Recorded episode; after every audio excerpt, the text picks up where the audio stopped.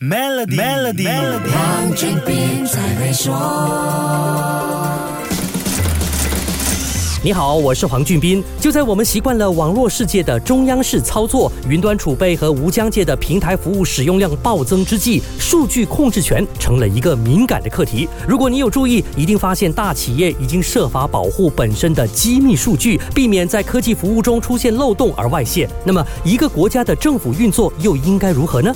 政府也要跟着时代进步而进行数字化，在数字化的过程当中，保障国家机密是重中之重。韩国搜索引擎 Naver。的高层认为，让 AI 本土化，进而做到自主掌控本国数据的主权 AI 技术，将会是一门大生意。随着美国政府有权查看美国科技公司储存在云端系统的数据和信息，目前的情况开始变得像新冷战时代。这样听起来确实很有道理。政府和企业有理由担心数据和信息的安全，并加强保护本身敏感数据的数字主权。Naver 表示，他们的 AI 技术不会比美国科技公司差太多，跟 ChatGPT 相比。大概是落后了八个月，这样的差距不算是太过明显。不止这样，他们的出口价格比美国科技公司低很多，而且在本土化服务方面也做得比 OpenAI 好，这就是他们的竞争优势。这家韩国搜索引擎为什么这么有底气，敢跟 OpenAI、Microsoft 和 Google 这些科技巨头叫板呢？很简单，他在韩国打败了 Google。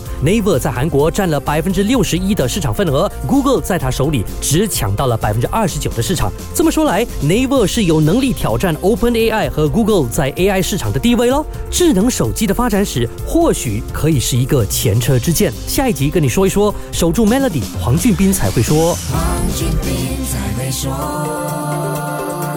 与 Maybank Premium 一起发掘量身定制的财富机会，您还有机会赢取 Apple MacBook Air、黄金及更多奖励。浏览 Maybank Premium Wealth. dot com slash rewards 活动日期为二零二三年五月一日至八月三十一日，需符合条规。